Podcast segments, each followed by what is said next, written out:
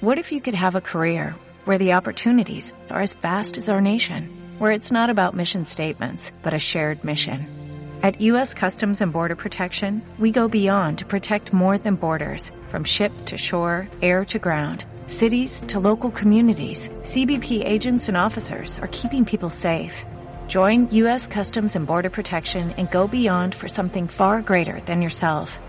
Learn more at cbp.gov/careers.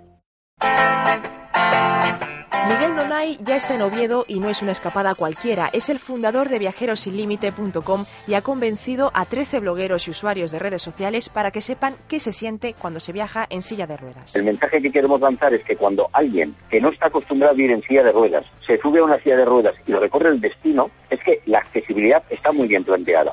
En Twitter lo contarán en la etiqueta almohadilla Oviedo Trip 12. La idea es que, que no sea algo que te lo pasen mal, sino que haya buen rollo, que sea divertido, sobre todo porque en la medida que nos divertimos eh, tenemos mayor capacidad de difusión. Se irán turnando y recorrerán rutas accesibles para todo tipo de viajeros. Vamos a recorrer rutas por el centro histórico, vamos a recorrer la historia, la gastronomía, la cultura, porque hay varios, varios museos en la ciudad que son accesibles. Vamos a conocer una parte del prerrománico que se puede visitar con silla de ruedas y, y también pues va a haber momentos para, para que la gente conozca las opciones de, de, relax y de ocio que tiene, que tiene la ciudad. Su viaje dura el fin de semana, pero su destino final todavía está lejos. Cuando alguien eh, construye un edificio no se le ocurre nadie decirle al, al constructor o al arquitecto que se acuerde de hacer el tejado. ¿Por qué? Porque es algo conceptual que lo lleva el edificio. Que llegará un momento que ya no tendremos que, que hablar de accesibilidad en todos los lugares porque todos los lugares tendrán esa, accesibilidad. El domingo termina el viaje y a mediodía en el Salón de Actos del Ayuntamiento de Oviedo los participantes explicarán